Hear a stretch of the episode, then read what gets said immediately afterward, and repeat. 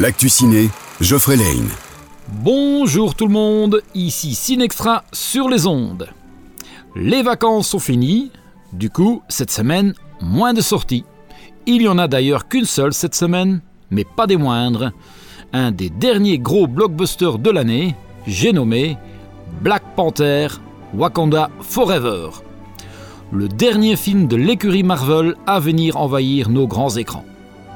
Ce film aura la lourde tâche de faire oublier Chadwick Boseman, l'acteur qui incarnait avec brio le super-héros, malheureusement emporté par une maladie l'année passée.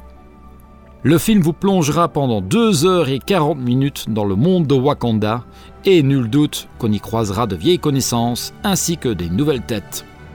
Le film vous sera présenté en 2D mais aussi en 3D.